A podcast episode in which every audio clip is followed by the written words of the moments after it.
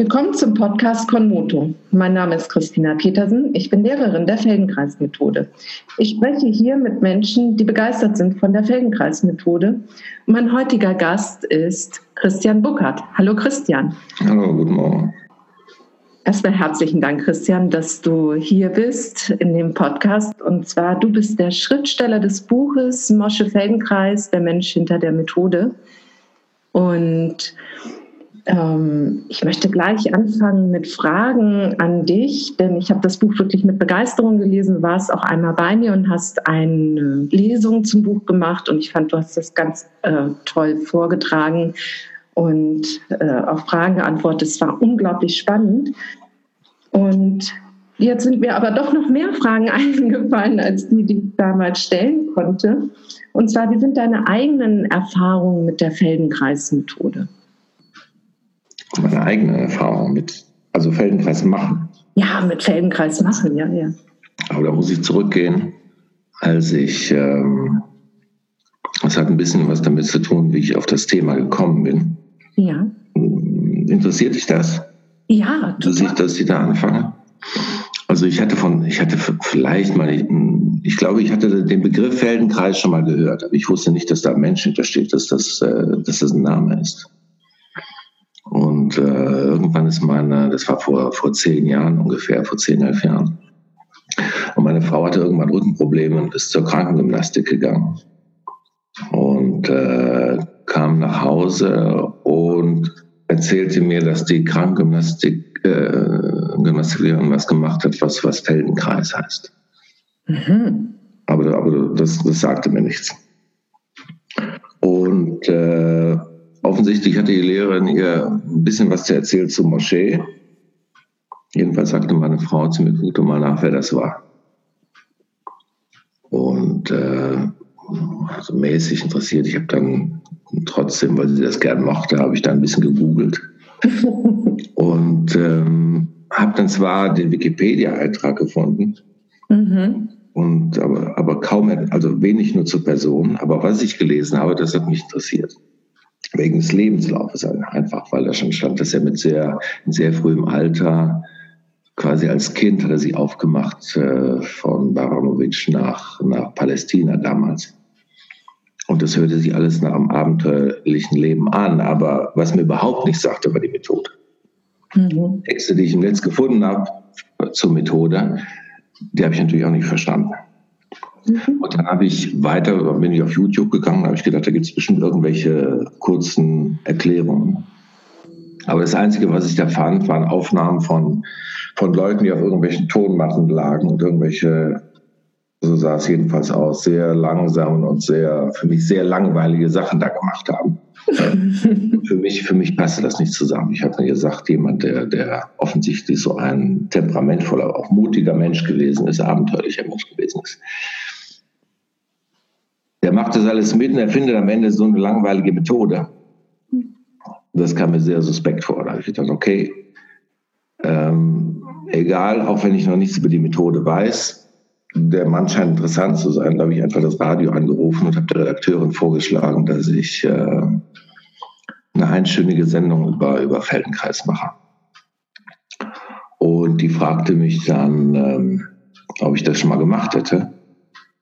Und ich sagte, ich, ich nicht, aber meine Frau.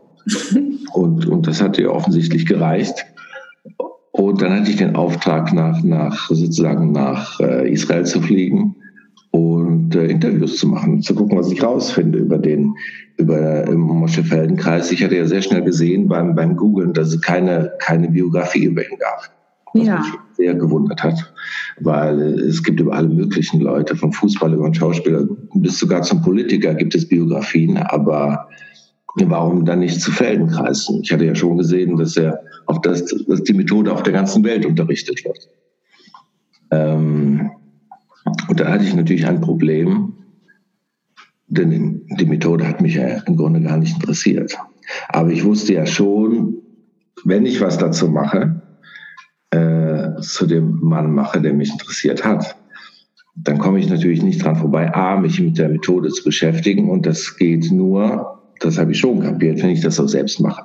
Mhm. Kann ich ein Feature machen über Feldenkreis und äh, Und, und dann auch natürlich dessen Methode, deswegen ist er berühmt. Und selbst nicht erfahren, wie sich das anfühlt, wenn man Feldenkreis macht. Und dann fand ich in Berlin einige Lehrerinnen, wo ich reinschnuppern konnte. Ich konnte nicht also in, die, in den Gruppenunterricht gehen. Ich habe mich nach dem Gruppenunterricht, irgendwie fühlte sich das besser an. Ich wusste natürlich nicht warum und wieso. Und während ich es machte, habe ich, ähm, ich erinnere mich, dass ich, dass ich über mich erstaunt war, dass ich in der Lage war, die und die Bewegung zu machen. Ähm, und dann bin ich nach, äh, nach Tel Aviv und habe angefangen äh, rumzuforschen, was ich, was ich rausfinde über, über Moschee. Und dann kam das, dann habe ich das eine Feature gemacht, eine einstündige Feature gemacht und dann habe ich noch ein Feature gemacht. Und dann kam irgendwann der, da saß ich gerade in Tel Aviv im Café, kam ich eine E-Mail von meiner späteren Agentin dann, die suchte nämlich jemanden, der eine Biografie schreibt über, über Feldenkreis. Also war das so ein Zufall, dass sich das zeitlich überschnitt? Das wäre nämlich meine nächste Frage. Wie kam das? War, das war gut. Ich hatte die Features gemacht und ah, ja. jemand hatte ihr empfohlen. Also wenn du meinst, äh, du brauchst einen Autoren für eine Feldenkreis-Biografie, frag den, frag den Booker doch mal. Der hat zwei Radiosendungen dazu gemacht. Schön. Ah, ja. das, war, das war Zufall. Und, und ich hatte schon mit dem Gedanken gespielt, eine Biografie zu schreiben, hatte aber gar nicht gewusst, wem ich die anbieten sollte oder so, welchen Verlag. Mhm. Das, war, das kam dann sehr gut zusammen, dass sie dann auch den Verlag gefunden hat und dass das dann alles ging. Und was man grundsätzlich sagen muss bei jeder Biografie, das geht natürlich nur, wenn sehr viele Leute einen äh, unterstützen, bereit sind zu reden und bereit sind, ihre Schubladen auch aufzumachen mhm. und Material rauszuholen. Und äh, wenn die Archive mitspielen, das ist immer so Kollektivarbeit, so eine Biografie. Mhm. Man braucht eben auch sehr viel Glück und Zufälle müssen auch dabei sein und das habe ich bei dem, bei dem Buch gehabt. Ja, das ist ähm, offensichtlich. Mm, da waren viele überraschende Sachen für mich. Und, ähm, aber was hat dich überrascht bei der Recherche zum Mosche-Feldenkreis Leben? Also gibt es da einen Teil in seinem Leben, wo du sagst, boah, das war wirklich überraschend für dich oder erstaunlich? Da waren sehr viel, da waren laufend neue Dinge. Aber es ist immer eine Sache, wenn man äh, Leute, die ihn gekannt haben, über ihn reden hört. Das ist, das ist ein sehr wichtiger und sehr guter Aspekt bei der Arbeit. Aber ich habe auch das Glück gehabt, dass ich seine unveröffentlichten autobiografischen, äh, sein autobiografisches Manuskript bekommen habe. Hm. Und das war zu der Zeit, als ich ja schon die Features gemacht hatte. Und da waren dann äh, viele Sachen drin, da hatte, ich, äh, da hatte ich nie von gehört. Das konnte ich auch gar nicht wissen, weil es eben nicht veröffentlicht war.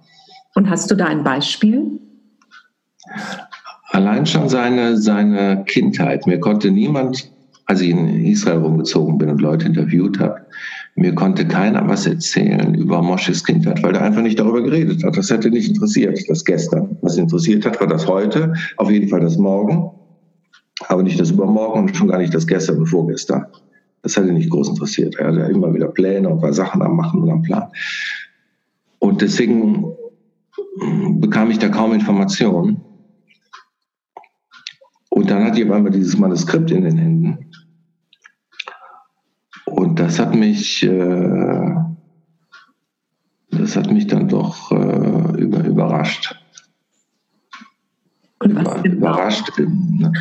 Kindheit war ziemlich, er hatte eine sehr schwere Kindheit, was, was zum Beispiel den, den Antisemitismus angeht, was den äh, Ersten Weltkrieg angeht den, den er ja auch in seiner in Baronovic äh, mit, mit, miterlebt hat.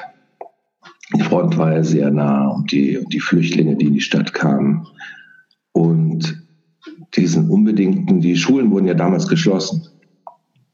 Und er hat in der Wodka-Brennerei gearbeitet als, als Junge, um das Geld zusammenzukriegen, um zur Schule, um Unterricht kriegen zu können. Hat sich dann selbst äh, seine, seine Lehrer bezahlt und auch die ganzen Umstände von seiner, von seiner, von seiner Reise nach Palästina. So genau hatte ich das äh, vorher noch nicht gehört.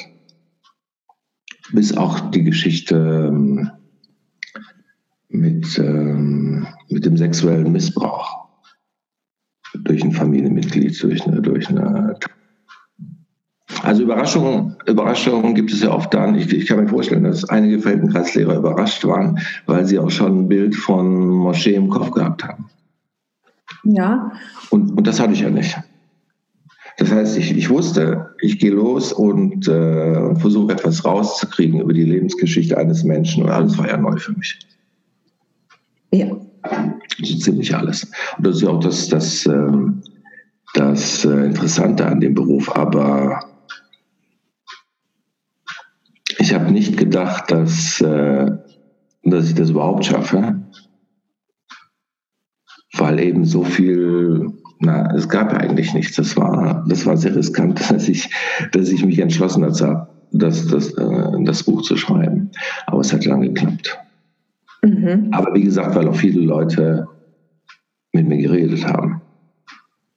Also es bestand schon eine große Offenheit, dir Material zugänglich zu machen, ja. mit dir zu sprechen und wirklich auch vielleicht so ein Bedürfnis, auch über ihn zu sprechen und ähm, ihn auch als Mensch nochmal für die Nachgeborenen ähm, entstehen zu lassen? Sagen wir mal so, wenn, wenn, wenn jemand eine Biografie schreibt, das ist so, dass ich den Lesern erzähle, etwas über, über Moschees leben. Und natürlich wähle ich vorher aus, welches Material ich dann, dann verwende für das Buch.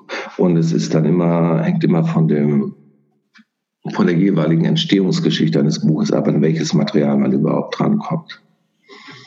Das heißt, es ist eine Annäherung, eine Biografie. Und äh, ich weiß nicht, ob äh, ich hoffe, dass ich, dass ich äh, Moschee nahe gekommen bin. Dem, dem wirklichen Moschee. Mhm. Dass ich ihm gerecht geworden bin.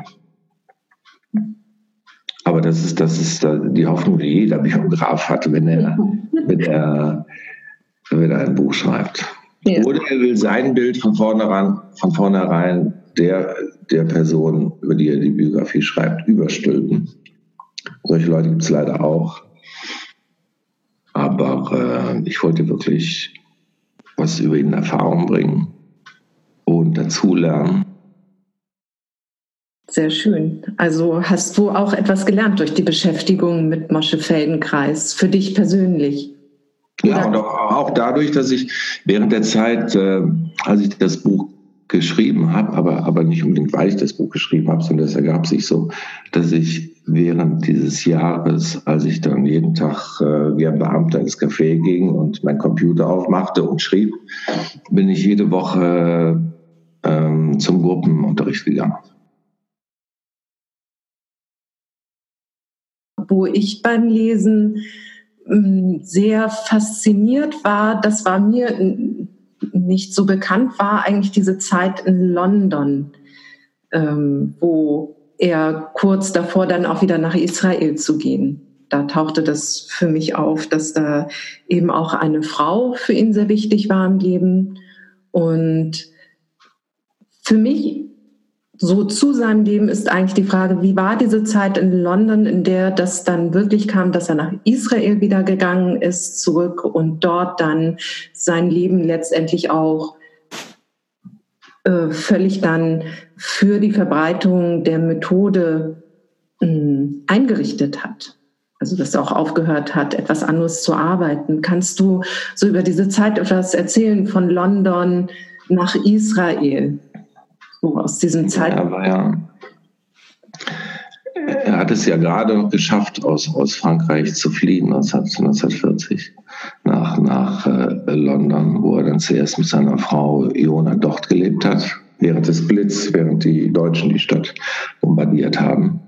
Und äh, er wollte aber unbedingt seinen Anteil zum Krieg äh, auch leisten und hat es dann zu seiner Freude geschafft, dass er in der wissenschaftlichen Abteilung, wo es um äh, Anti-U-Boot-Waffen ging, dass er dort hatte arbeiten können in, in Fairley in Schottland, in so einem kleinen Nest am, am Meer. Und dort hatte er, was er vorher schon in, in Paris gelernt hatte, Judo und Jiu-Jitsu in, in Palästina damals, hat er dann mit seinen Kollegen aus der Forschungseinrichtung weiter betrieben. Und dann gab es ja die Geschichte, dass er sich die Knie verletzt hatte und dass ein Arzt ihm prophezeit hatte, dass er nie mehr würde gehen können, dass er wahrscheinlich, selbst wenn er, wenn er bei diesem Kreuzbandriss, wenn er sich operieren lässt, den, dort, dass er, es könnte eben sehr gut sein, dass die Operation schief geht. Und dann hat er sich ja selbst beigebracht. Er musste das Laufen wieder ganz von vorne lernen. Das heißt, er musste lernen, wie man lernt, damit er wieder auf die, auf die Beine kommt. Und mit dieser Erfahrung äh, im Hinterkopf hat er dann weiter Judo unterrichtet und wusste, dass er einer Sache auf, auf der Spur war, wo er manchmal gedacht hat, äh, dass er vielleicht verrückt wird, weil er war ja der Einzige, der das rausgekriegt hatte, wie man sich selbst, wie man sich selbst unterrichtet, wie man selbst das Lernen lernt. Und er ist dann, während er in London lebte, nach dem Krieg, ist er weiter in die Judo-Schule gegangen in den, äh, wo er auch einen sehr, sehr guten Lehrer hatte, Koizumi, mit dem er sich sehr gut verstand. Ein Japaner, der schon lange in, in London lebte. Und hat dann dort Unterricht, angefangen Unterricht zu geben. Weniger in Judo, sondern er nannte das noch nicht Feldenkreismethode, aber er hat sich, sagen wir mal, mit den Dingen dort beschäftigt, äh, denen er jetzt auf der, auf der Spur war. Und damals in dieser Zeit hat er, hat er, hat er Lotte, über, über die ich im Buch schreibe, auch kennengelernt. Und die Geschichte kenne ich nur äh, aus, seiner, aus seinen Aufzeichnungen. Und ich habe dann lange rumgesucht, ähm, bis ich dann hier und da was gefunden habe über, über, über Lotte. Also hat es lange gedauert über ihren Mann, von dem sie damals schon getrennt war. Ein Bildhauer, Abraham Melnikow, über den fand ich mehr. Jedenfalls mit Lotte, bei ihr bin ich mir auch nicht ganz klar, wo die, wo die Probleme in der Beziehung lagen, die dann später dazu geführt haben, dass die beiden nicht mehr zusammen waren. Aber Mosche, habe ich den Eindruck, muss sehr, eine Zeit lang sehr glücklich gewesen sein mit ihr und dann wurde es immer schwieriger als sie es, glaube ich, auch nicht ganz so genau nahm. Mhm. Die hat auch schon mal Sachen äh, nebenher laufen. Und selbst als die beiden dann, dann Schluss gemacht hatten, blieben sie aber weiter befreundet, bis sie dann äh, unvorhersehbar ganz plötzlich äh, gestorben ist am, am Asthmaanfall. Und äh, es hätte sehr gut sein können, wenn wenn sie nicht gestorben wäre, dass die beiden wieder zusammengekommen wären, dass er dann in London geblieben wäre und nicht, nicht nach Israel gegangen wäre. Aber nach dieser Geschichte war er sozusagen wieder, in Anführungsstriche, wieder frei, also ungebunden, konnte wieder hingehen, wohin er wollte. Und die Israelis suchten damals äh, Wissenschaftler, die ihnen halfen beim, beim Aufbau der, der israelischen Streitkräfte. Und in Tel Aviv hatte man erfahren, dass das Moschee nicht nur in, in Fairley für die Briten gearbeitet hatte, in der Militärforschung, sondern auch schon in Frankreich vorher und mit Joliot Curie natürlich zusammengearbeitet hatte am äh, Radiuminstitut in, in, Paris. Und man hat ihn dann gefragt, ob er nicht äh, bereit wäre, nach Israel zu kommen, das war 1950, und dort zu arbeiten. Und das hat er gemacht und hat eine Zeit lang als Leiter der, der Wissenschaftsabteilung dort gearbeitet. Und ich glaube, es war auch eine seiner Aufgaben, Raketen zu entwickeln, aber dazu hat er wirklich kein Talent gehabt. Außerdem hat er nebenher immer schon weiter Unterricht gegeben und das hat ihn eigentlich mehr interessiert. Irgendwann sagten seine Kollegen zu ihm, Herr Mosche, warum machst du nicht das, was du wirklich kannst und was nur du kannst? Hm. Und dann äh, hat er den, den Job geschmissen bei der Armee und hat dann den Beruf ergriffen, den es noch gar nicht gab. Das heißt, er wurde, wurde Feldenkreislehrer. Ja, was ist deiner Meinung nach ähm, so ein ganz tiefer Beweggrund auch in ihm gewesen, das zu tun? Also auch diese Sicherheit aufzugeben von so einem Beruf und ähm, das hat ja auch viele Konsequenzen einfach auch auf sein Leben gehabt und auch auf seine finanzielle Sicherheit. Aber das hat ihn das hat ihn, glaube ich, nie. Es, es gibt, weil das kennen alle aus ihrem Leben. Es gibt immer wieder so Momente im Leben, wo man sich dafür entscheiden muss, für das Abenteuer oder für das oder für die Sicherheit. Und oder ganz etwas, etwas Neues zu probieren und man, man weiß wirklich nicht, äh, ob man das äh, finanziell gesehen über, über, übersteht und ob man es überhaupt schafft. Aber diese Momente hatte Mosché schon öfters gehabt im Leben. Auch als er den, den 20er, Ende der 20er Jahre hatte er einen sehr guten Job bei der britischen Mandatsverwaltung in Palästina, war Land, Landvermesser. Und äh, hätte er behalten können, den Job. Und er hätte schon ziemlich schnell eine sehr gute Pension gekriegt. Wäre einfach in Palästina geblieben. Irgendwann hätte er wahrscheinlich auch Jona geheiratet und hätte vielleicht sogar Kinder gekriegt und hätte ziemlich schnell eine gute Pension gekriegt.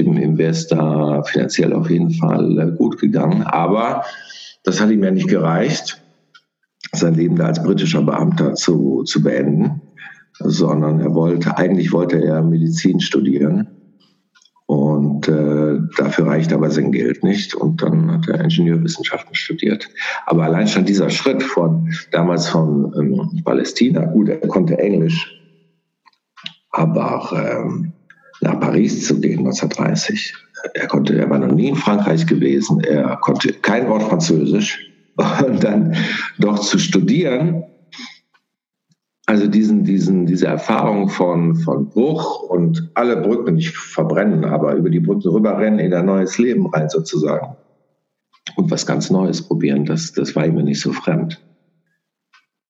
Ganz abgesehen von der, von der Kriegszeit, wo so viele Menschen auch äh, die, die es zwar geschafft hatten, nach, nach Großbritannien zu fliehen, aber dort auch ein ganz neues Leben beginnen mussten. Also diese ganzen Sachen mit Sicherheit aufgeben, was Neues probieren, ich glaube nicht, dass das für ihn so eine, so eine große Überwindung war. Es war natürlich schon für ihn interessant, äh, ob er es schaffen würde, davon zu leben. Aber er hatte schon solche Erfolge in den 50er Jahren. Erfolge insofern, dass er Schülerinnen und Schüler hatte, die das wirklich interessierte, was er macht. Und auch in Anführungsstriche Patienten hatte, die wirklich mit, mit großen Problemen zu ihm kamen, wo die Ärzte nicht mehr wussten, äh, was sie machen sollen. Und in solchen Fällen äh, kursierte bald äh, in Tel Aviv der Ausspruch, geht zu Dr. Feldenkreis dass Feldenkreis kein richtiger Doktor war, das kein Doktor der Medizin war, das wussten die ja nicht, aber er hat sehr vielen Leuten geholfen. Und da und, und obwohl er natürlich, es ist ja nicht so, dass er irgendwann einen Punkt hatte, wo er sagt, okay, jetzt habe ich meine Methode entwickelt und jetzt muss ich die eigentlich nur noch anwenden. Ich glaube, er hat nie aufgehört, äh, dazu zu lernen und auch dazu zu lernen, was das Unterrichten angeht das war immer, wie man so schön sagt, äh, nicht nur Work, sondern Life in Progress. Es ging, ging, ging ja immer weiter. Aber er hat das, äh, das riskiert, zu sagen, okay, jetzt versuche ich davon zu leben. Und im Zweifelsfall hätte er immer noch äh, Judo-Lehrer werden können. Das, äh, das, die Möglichkeit hatte er noch. Ja, er hatte ja auch einen ganz berühmten äh, ja, wenn man so will, Menschen oder eben Patienten, wie du das nennst, in Anführungsstrichen, in Israel, der ähm, ja auch auf ihn vertraute und seine Rückenschmerzen anvertraute. Du weißt bestimmt, was ich meine. Kannst du mir was erzählen? Ja, das war ein Glücksfall für ihn, dass, dass, äh, dass er die Gelegenheit bekommen hat, Ben Gurion zu unterrichten. Ich habe jetzt letztens habe ich ähm, wegen eines anderen Themas im Archiv der, der Londoner Times recherchiert. Und da fand ich einen Artikel zu äh, Ben Gurions 72. Geburtstag und die Times schrieb, der Mann ist 72, aber ist so jung und so energetisch wie eh und je. Und wir wissen, dass er schon seit einiger Zeit auf dem Kopf steht weil der Dr. Feldenkreis ihm äh, verschrieben hat. Und dann stand Dr. Feldenkreis ein Fachmann für Yoga und andere esoterische äh, Praktiken. Ja. Also sie wussten nicht, was sie mit ihm anfangen sollten, aber das Ergebnis war offensichtlich, dass es Ben Gurion sehr gut damit ging. Und dass er fitter als, als je zuvor war und Dinge, Dinge machte und der Kopfstand ist ja nur ein, so ein, sagen wir mal, ein Symbol dafür. Ja. Auch Dinge gelernt hat, die er vorher, wo er vorher nie gedacht hatte, dass er das kann. Und Dinge gemacht hat, die er eigentlich immer machen wollte, weil Ben Gurion hatte sich immer sehr für, ähm, für Yoga und für diese Sachen, äh, auch für den Buddhismus interessiert. Und heimlich hat er sich ja immer schon gewünscht, dass er es auch mal schaffen würde, auf dem Kopf zu stehen, so wie die ganzen Yogis, über die er gelesen hat. Und nur deswegen hat äh, Moschee ihn auf den, ähm, auf den Kopf gestellt, sozusagen, weil, weil Ben Gurion äh, sich das gewünscht hat und im Grunde nie gedacht hat, dass er wirklich schaffen würde. Und die Ärzte ja auch sehr davor gewarnt haben. Die sind sozusagen Sturm gelaufen. Die haben alle Angst gehabt um Ben Gurion. Wenn er, wenn er in dem Alter noch lernen würde, auf, auf dem auf dem Kopf zu stehen, dass, dass er wirklich äh, irgendwann einen Schlaganfall oder sonst was kriegt. Mhm. Ja, ich kann das gut verstehen, dass wenn man sich nicht so sehr mit der Methode beschäftigt oder auch selber Erfahrung damit hat, dass man auch erstmal denkt, oh je, und wie ist das mit dem auf dem Kopf stehen, mit diesen Vorzeichen, mit diesen gesundheitlichen Vorzeichen? Und das ist ja ein Wesen, aber ja der Feldenkreis-Methode oder so wie Mosche Feldenkreis das entwickelt hat, dass man ja ähm, ganz viele Fortschritte macht. Und es hätte ja auch sein können, dass sich das Ben Gurion wünscht, aber es trotzdem irgendwie nicht dieses Ziel erreicht wird, auf dem Kopf zu stehen. Es hat ja nun äh, dort ähm, ja geklappt, aber es sind ja diese vielen ähm, Wege und Bausteine, die dazugehören, um das vielleicht letztendlich dann zu können. Und das dann aber mit einer großen Leichtigkeit, so dass dann auch eine, sagen wir mal, eine gesundheitliche Sicherheit dahinter steht. Also ich konnte das jetzt selber in meinen Trainings erleben oder auch in anderen Trainings, die ich begleitet habe oder in denen ich gearbeitet habe, dass dann natürlich lange nicht alle den Kopfstand machen, wenn das Thema wird. Aber man sieht den Prozess dorthin. Äh, oder manche kommen eben nur mit dem Kopf nach unten und können nur eben einen Knie auf den Ellbogen setzen und das ist schon genügend. Und das ist ja auch im Grunde schon der Kopfstand. Und eben bei manchen ist der Weg dorthin das, was aber ihnen einen Impuls gibt für ihr Leben oder auch Dinge verändert. Also überhaupt den Weg dorthin mehr zu beschreiten. Es ist ja nicht unbedingt das Können dessen. Und wie gesagt, da kann ich dann die Ärzte einerseits verstehen, dass sie natürlich um die Gesundheit ähm, von Ben Gurion eben einfach ihre Besorgnis geäußert haben, aber es hat ja geklappt und sogar sehr gut auf den gesamten Zustand des Selbst von Ben Gurion eben eingewirkt, sodass er die, die Times darüber geschrieben hat. Und naja, die, die, die Fotos sind auf der ganzen Welt, glaube ich, äh, erschienen von Ben Gurion, der am Strand auf dem Kopf steht. Ja, cool.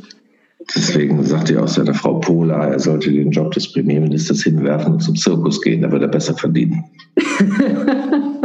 Aber ähm, er hat ja auch alleine, äh, als, als er dann wirklich so weit war, auf dem Kopf zu stehen, das hat er nicht geschafft, während Moschee dabei war. Also nicht, nicht im Unterricht sondern Moschee musste damals in, nach London und äh, Ben Gurion ist ins, äh, ins Hotel gefahren, zu seinem Sommer, in seinen Sommerurlaub gefahren und dort hat er im Hotel alleine weitergeübt.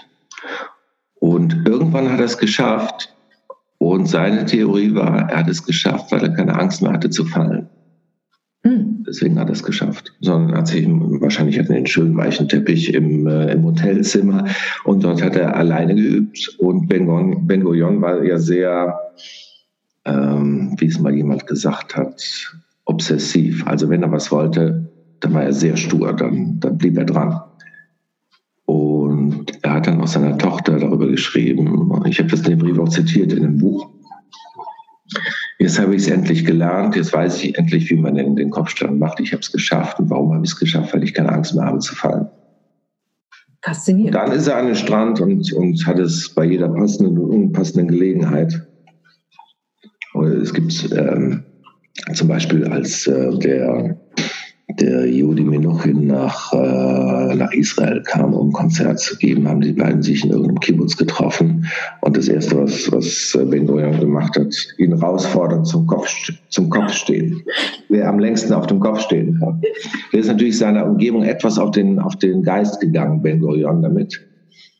Und äh, hat auch ähm, gerne Reden in seiner, wenn er sich mit seinen Genossen traf, von der Arbeitspartei hat auch gern mal Dinge über die Methode erzählt und wie wichtig das, wichtig das alles sei oder hat Moschee zu irgendwelchen Vorträgen eingeladen. Hat Moschee auch einmal, einmal bekam ähm, Ben Gurion im Kibbutz, in Steboker, wo er damals auch gewohnt hat, bekam er Besuch von dem neuen sowjetischen Botschafter. Und die Situation war etwas gespannt und Ben Gurion wollte auf keinen Fall über Politik reden mit dem, mit dem Botschafter. Was hat er gemacht? Er hat Moschee angerufen und gesagt, komm, komm rüber. Und Moschee hatte eigentlich keine Lust, es war Wochenende und er war sowieso schon müde, hat sich aber ins Auto gesetzt, ist in den Kibbutz gefahren und dort saß also Ben Gurion und der sowjetische Botschafter und dann hat Ben Gurion darauf bestanden, dass Moschee dem sowjetischen Botschafter alles erklärt über, über seine Methode. Das heißt, es wurde anderthalb Tage wurde nur über die Methode geredet. Und äh, danach ist dann der französische Botschafter, der auch dabei war, hat dann auch angefangen, Feldenkreis zu machen.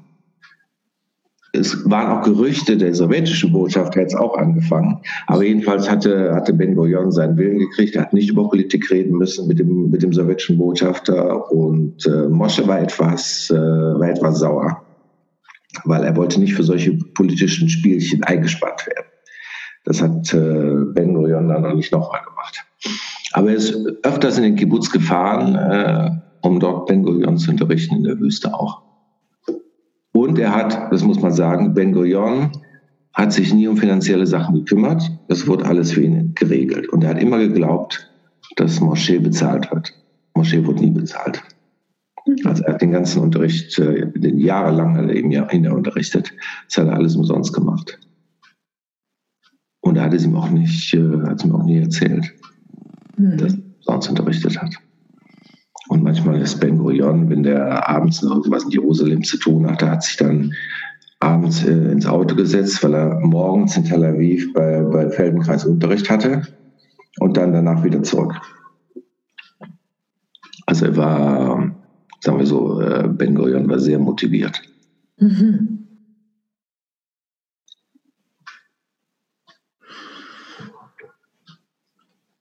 Und wie sah denn sein Alltag als Lehrer am Anfang aus in Tel Aviv, als er sich dann dem gewidmet hat? Er hat Gruppenstunden unterrichtet, er hat Einzelstunden gegeben, also nicht nur Ben Gurion.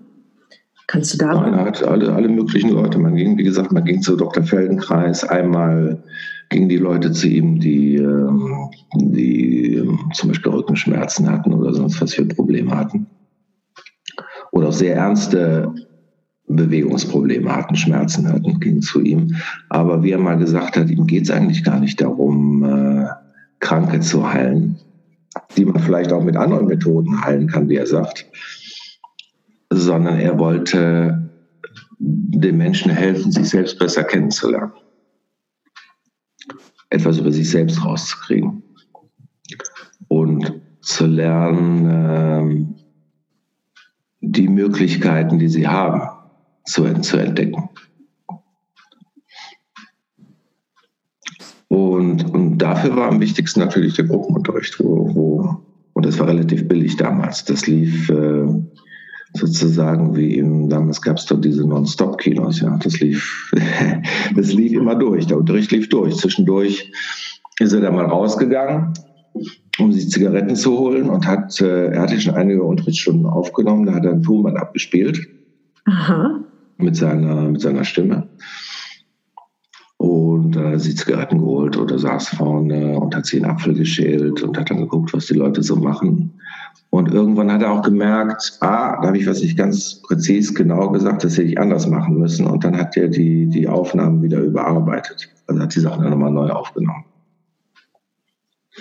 Aber das war schon, er, er war ja nicht doof, er hat das schon praktisch gemacht. Ne? Die Leute, und die Leute kamen die ganze, man konnte die ganze Zeit lang, konnte man rein und rausgehen. Also es kamen immer Leute dazu, die sich da auch auf eine Matte legten und irgendwann hatten sie genug, nach einer halben Stunde oder dreiviertel Stunde sind sie gegangen, dann kamen die nächsten.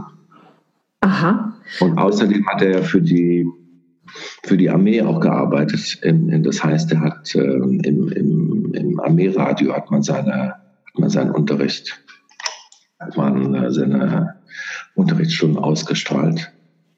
Das heißt, ein, ein, sein, sein ein Freund von ihm, Juval, kam dann abends oder nachmittags zu ihm in die Wohnung, brachte sein Aufnahmegerät mit und dann warf Juval sich auf den Boden und Mosche hat ihm gesagt, was er machen soll. Mhm. Und äh, das war, wie Juval sich erinnert hat, als ich mich mit ihm unterhalten habe in, in Tel Aviv, das war natürlich überhaupt keine radiophone Situation. Ein älterer Mann, sehr langsam erzählt irgendwas, was die Leute machen sollen.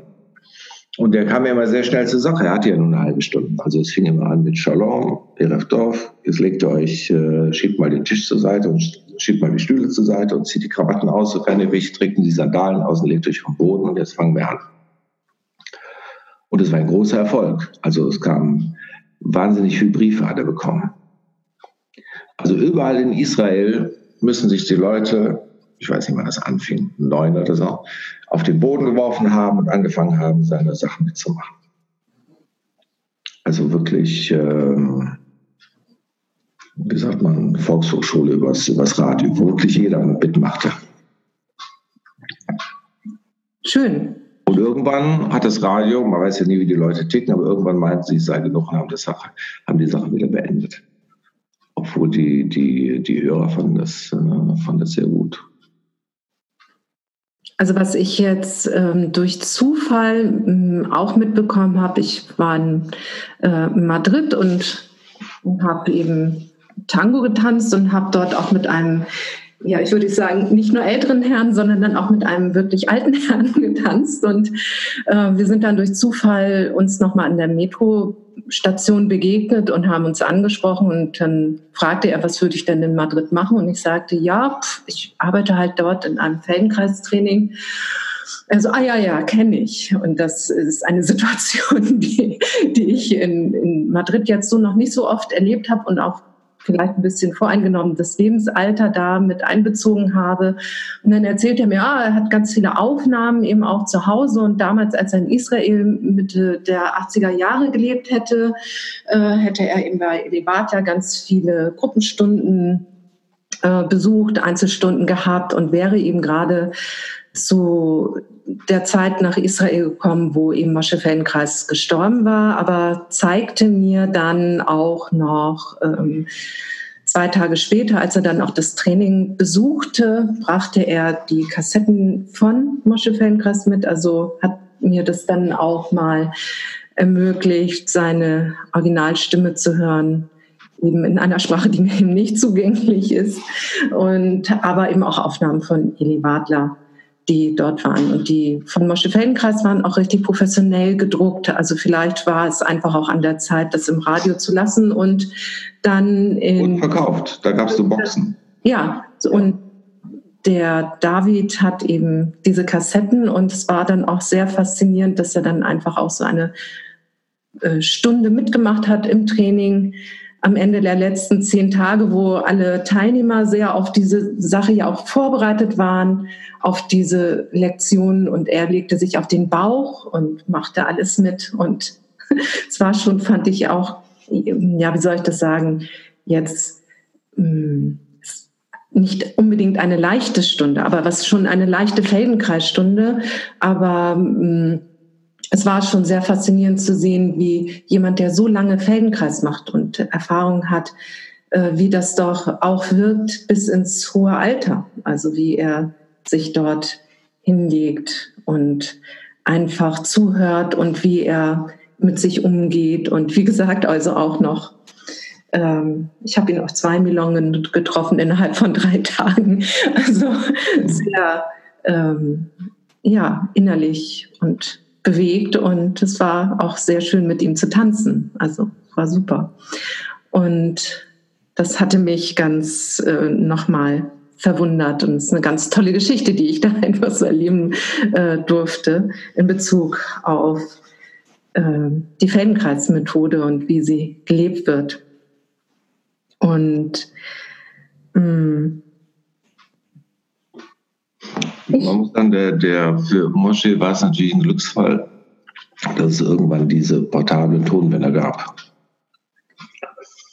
Und ähm, einmal ist mir auch das Tonband geklaut worden aus dem Auto. Oh.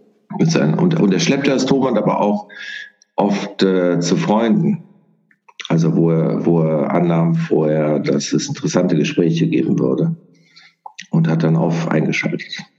Und äh, eine so eine Aufnahme habe ich damals in Israel gefunden, wo man sozusagen ähm, live reingeht in sein Wohnzimmer in den, in den 50er, 60er Jahren.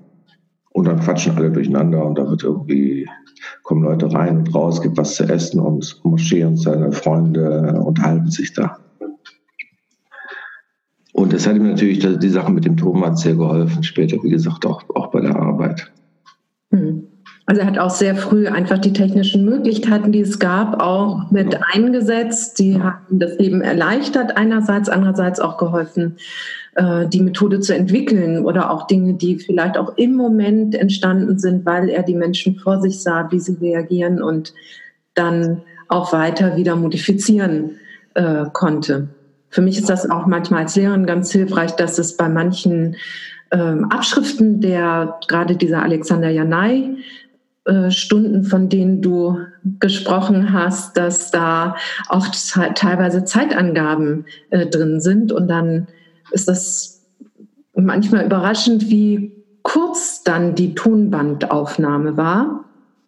Eventuell hat er aber trotzdem ja zwischendurch mal angehalten oder wie auch immer. Oder äh, ich möchte dann nochmal zu diesem Bild zurückkommen, wo du das sagtest, also dass das so durchlaufend war und dass die Menschen manchmal nach einer halben Stunde wieder gegangen sind. War das denn dann tatsächlich manchmal auch so, dass sie gar nicht von direkt vom Anfang dabei waren, sondern auch mittendrin eingestiegen sind und dann praktisch, ähm, wenn sie ganz geblieben sind, dann auch den Anfang erst später gehört haben?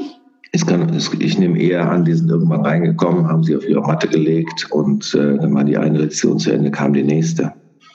Wir hatten jetzt einen Schwerpunkt jetzt lange Zeit auf Israel. Ich fand es auch super spannend. Ich habe viele neue Sachen erfahren jetzt auch für mich, die noch nicht so klar waren. Und ähm, er war in Israel und mir scheint, dass es da wirklich sehr gut auch angenommen worden ist. Er hat sehr viel auch positive ähm, ja, Resonanz bekommen oder wurde gut angenommen mit seiner Arbeit.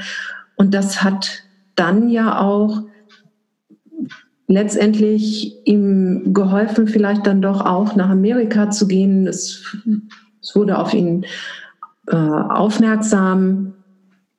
Und wo war. Ja, da hatte er Glück, weil, weil das in der Zeit war, er war ja leider nicht mehr so jung. Ja. Aber ähm, in dieser, in den 60er Jahren, da war eine Zeit, wo die Leute, wie es Amos Chetz mal, äh, Mosches Freund, wie er das formuliert hat, dass die Leute Bedürfnis hatten nach einem Guru. Ja. Und dort war jemand in Israel, der offensichtlich Sachen konnte, vom Ergebnis her gedacht, die andere Leute nicht konnten. Und alle möglichen Lehrer flogen damals durch die Welt und unterrichteten äh, Dinge.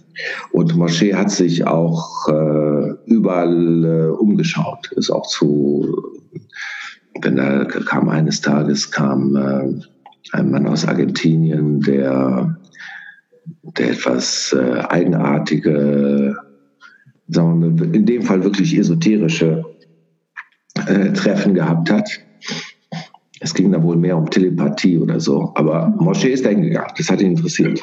Also alles, was neu war, guckt er sich an, kann er mal gucken, was dabei, was dabei rauskommt. Er war sehr offen. Wenn er nicht so offen gewesen wäre, hätte er so alles sich äh, hingehauen mit seiner Arbeit. Aber er ist wirklich zu diesen ganzen Sachen hingegangen. Er ist schon ähm, als junger Mann hat er sich dafür interessiert. Da äh, kam ein äh, so eine Art früher israelischer Uri Geller gab es dann in den 20er Jahren, der in irgendein Kino kam in Tel Aviv Und das Mosche hingegangen und Wissenschaftler, der er war, hat er sich dann einen Satz aufgeschrieben und hat gesagt, okay, was habe ich hier aufgeschrieben? Und es hat geklappt, war Mosche zufrieden, gut. und äh, in den 60er Jahren, als er dann nach Amerika ging, äh, das war da hat er, noch, hat er mal Glück gehabt, weil es nochmal die Zeit dafür war. Obwohl er kein Guru sein wollte, aber hat er natürlich dennoch davon profitiert, dass eine Menge junge Leute neue Sachen ausprobieren wollten.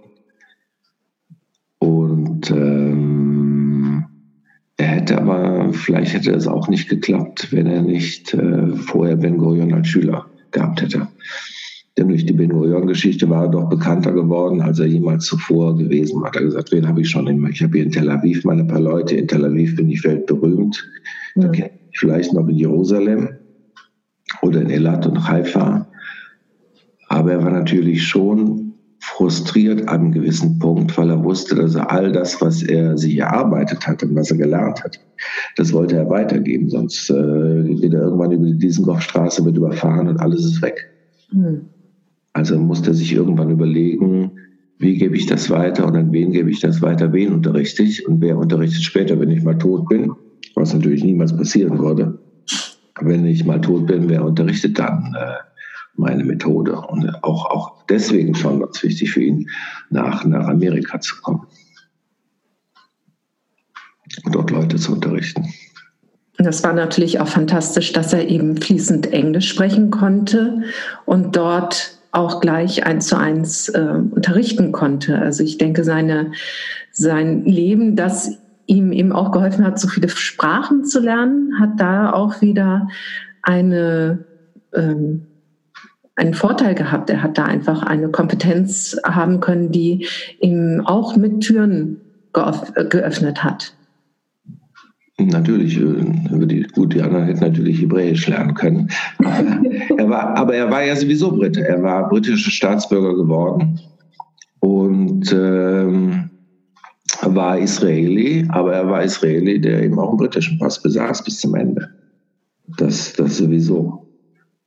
Ähm, in Deutsch, als er in Deutschland unterrichtet hat, hat er so ein Gemisch gesprochen aus, äh, naja, das war seine Version von Deutsch. Das war sowas zwischen Jiddisch und Deutsch, aber die Leute haben ihn ja verstanden. Ja, darauf kommt es ja letztendlich an. Und dadurch ist es auch eben in Deutschland recht bekannt geworden. Also es ist ja schon faszinierend, dass Deutschland mit ein Ort ist, an dem also die Dichte der Feldenkreislehrer sehr hoch ist. Also das ist schon, Deutschland ist mit ein Träger an der Feldenkreismethode alleine schon an Anzahl der Lehrer. Auch wenn es vielleicht noch nicht ganz so weit verbreitet ist, so ist doch aber Deutschland recht gut äh, versorgt gegenüber jetzt anderen Ländern, wo das noch recht neu ist. Also ich hatte das ja mit Spanien angesprochen, das ist ziemlich im Aufbau, obwohl ich das Gefühl habe, dass es da recht gut angenommen wird, auch von den Menschen, von ihrer Mentalität her, wie sie darauf zugehen. Also ich glaube, dass da sich auch etwas gut etablieren kann und wird. Also nur weil ich dort ja jetzt einen Blick habe. Aber vielleicht, wenn er in England geblieben wäre, er wär, hätte er weitergemacht mit seiner Arbeit. Ja. Und ich glaube, heute machen die meisten, die meisten Engländer, die an äh, Lernen über Bewegung interessiert sind, die machen, die machen Alexander. Das ja. ist viel bekannter. Aber ich glaube, wenn Feldenkreis da geblieben wäre, Wär, es wäre vielleicht besser gewesen für seine Methode, weil wer weiß schon, was in Tel Aviv ist. Tel Aviv ist ganz weit weg. Aber nach London kommen einfach viel mehr Leute. Also für seine, für seine Arbeit wäre es vielleicht besser gewesen, er wäre in, in, London geblieben. Ja, das ist natürlich ein, ein Mutmaßen, aber das hat sich ja. Man weiß es nicht. Jetzt aber ich glaube nicht, dass sich an seiner dass das auf seine Methode irgendeinen großen Einfluss gehabt hätte. Er hätte einfach weiter, weiter gearbeitet und weiter gelernt. Und, äh, aber was die Verbreitung seiner Methode angeht, wäre London äh, wahrscheinlich etwas geschickter gewesen. Aber an Karriere hatte der ja nie Interesse. Der, der war kein, so hat er nicht gedacht. Hm. Er wollte seine Arbeit machen und wollte die gut machen und war sehr, sehr neugierig aber er hat nicht so strategisch gedacht. Sondern damals wollte er Israel, den hat er gemacht. Hm. Und er wollte am Boden bleiben und das hat er eben auch gemacht. Andere Leute wären vielleicht in den 60er Jahren an seiner Stelle, wären sie nach äh, Beverly Hills gegangen und wären dort geblieben, wären gar nicht mehr zurückgegangen nach Israel. Hätten dort äh, sicher leisten können, irgendwann äh, wären dort in eine Villa gezogen und hätten nur noch Promis unterrichtet. Aber das hat er nicht gemacht. Ganz neuer Gedankengang, aber das hätte natürlich hätte passieren können, ja, jetzt wo du das sagst. Ja, aber hätten viele Leute bestimmt gemacht an seiner, an seiner, ja. an seiner Stelle. Ja. Du hast angesprochen, dass das in der, mm, im Buch mm, hast du viel eingebracht, aber gibt es vielleicht noch etwas, was du nicht ins Buch gebracht hast, aber was du heute uns noch erzählen möchtest? Ah, du meinst von den Dingen, die du weglassen musstest und dich entscheiden musstest und vielleicht denkst, ah, das wäre doch aber auch gut, wenn das nochmal so öffentlich wird. Das ist meine Geschichte von den, von den, äh, von den Recherchen. Ich, äh, äh Feldenkreis hatte, als er als junger Mann in der, in der, in der Haganah, in der jüdischen Selbstverteidigungsorganisation, hat er Jiu-Jitsu gelernt, angefangen Jiu-Jitsu zu lernen und hat dann irgendwann sein eigenes, ähm, seine eigene Jiu-Jitsu-Methode begonnen zu entwickeln. Das heißt, er baute auf instinktiven, natürlichen Verteidigungsbewegungen auf.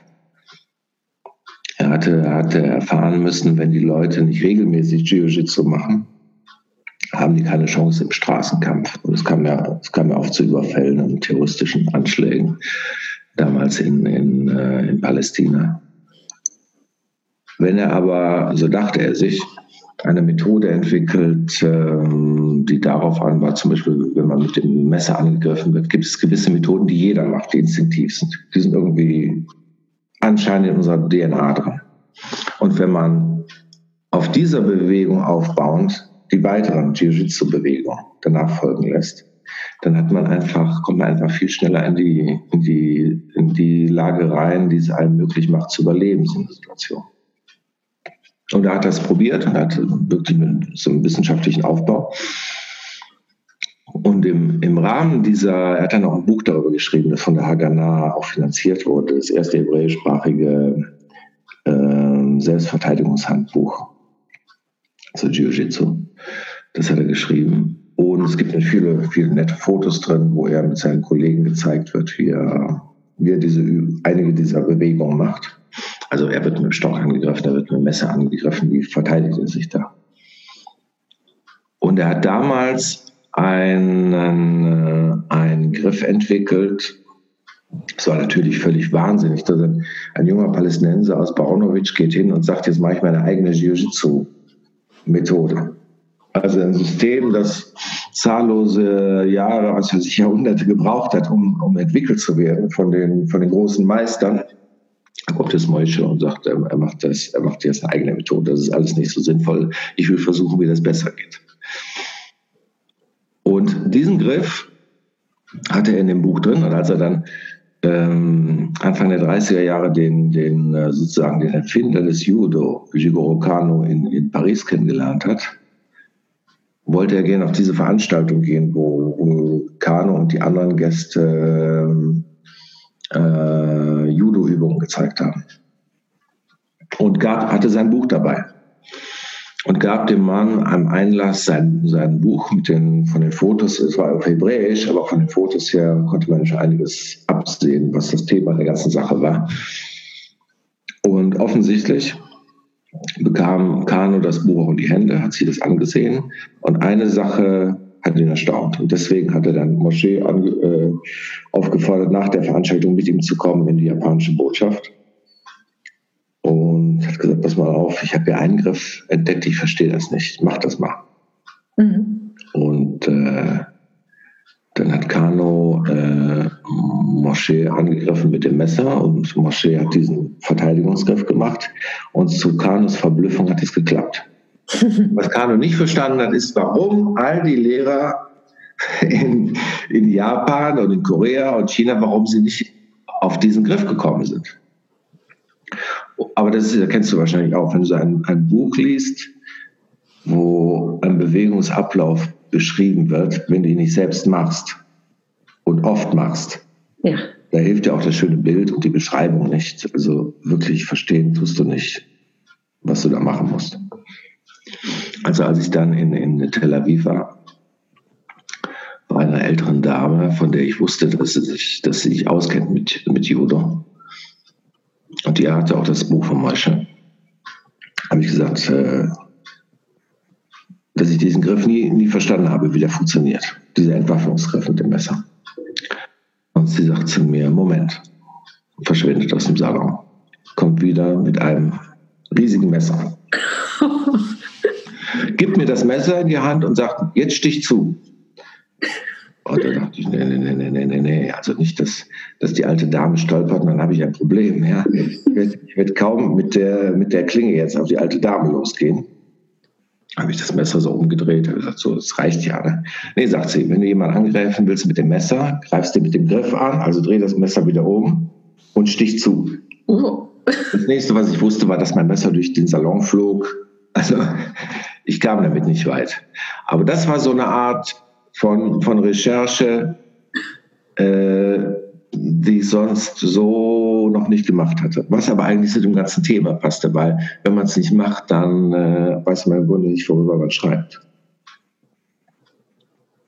Ja, sehr schöne Geschichte. Gut, dass, das, dass die Dame das sehr reiflich gelernt hat und da, dass es gut anwendbar, dass das gut anwendbar ist, was Mosche Feldenkreis da herausgefunden hat und auch wohl gut weiter äh, vermittelt hat. Ja, Christian, danke für dein äh, Gespräch und die vielen neuen Einblicke für mich. Also ich bin nochmal wieder motiviert, jetzt dein Buch wieder zur Hand zu nehmen und einfach da nochmal wieder intensiv zu lesen und Dinge nochmal mir äh, einfach anzusehen und nochmal zu, mehr zu verstehen, was da alles hintersteht.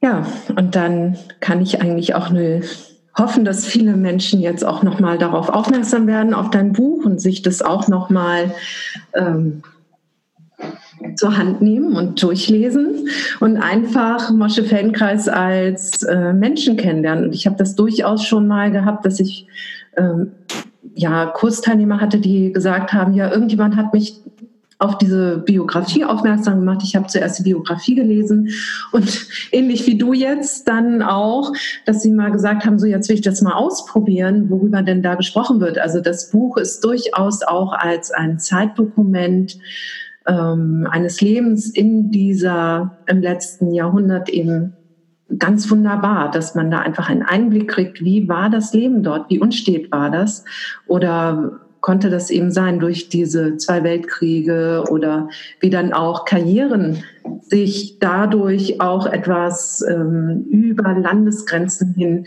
einfach entwickeln konnten auch. Also dass da sehr viel Potenzial drin äh, steckt, auch in diesem wirklich Wandern, Kennenlernen verschiedenster Kulturen. Und ich denke, das hat auch Mosche Feldenkreis in vielen Dingen auch beeinflusst in der Entwicklung seiner Methode zu schauen, was ist eigentlich grundsätzlich äh, in uns angelegt oder wie viel ist allerdings wirklich Prägung über das, was wir einfach erfahren in Kindheit und wie, wie, ja, es bietet Sicherheit, aber wo kann es eben auch einfach eingrenzend sein und Dinge vorbestimmen?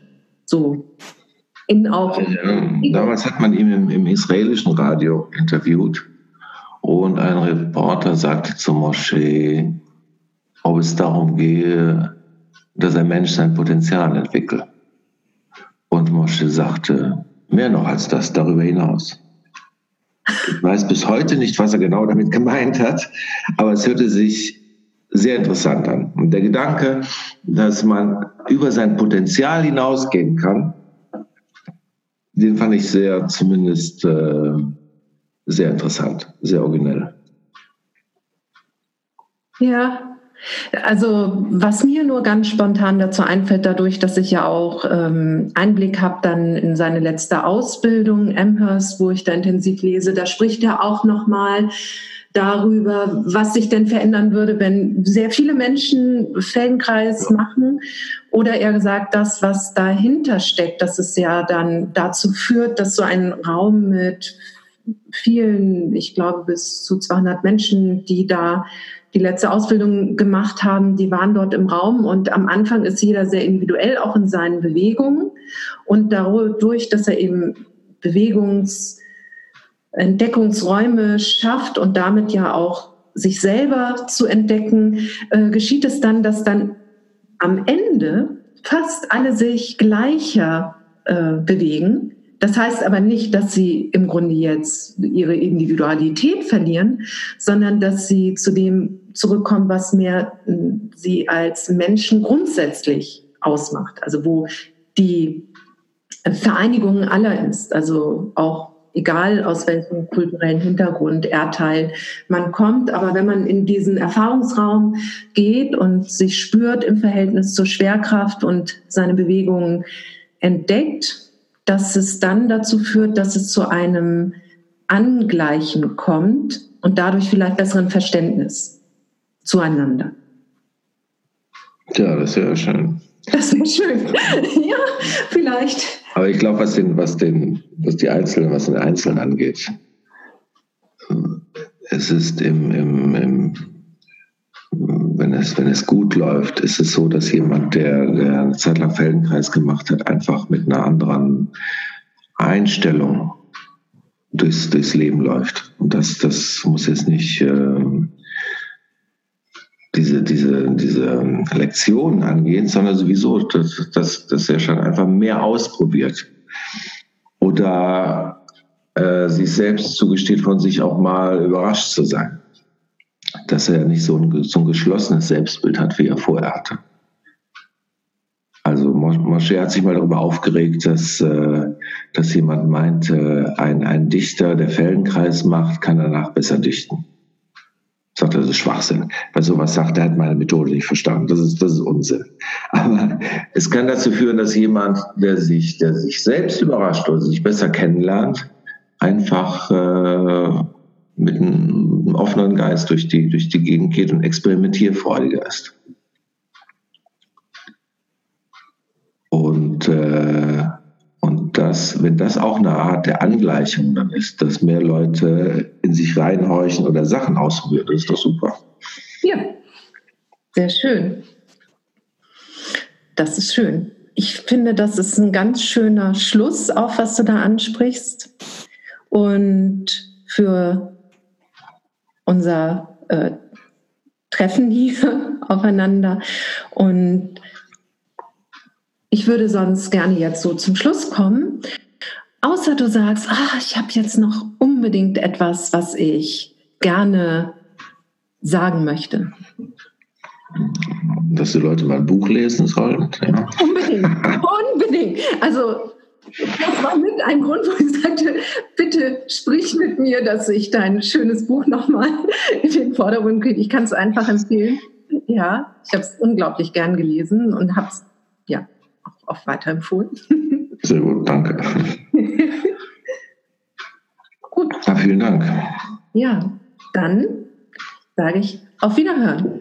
Ciao.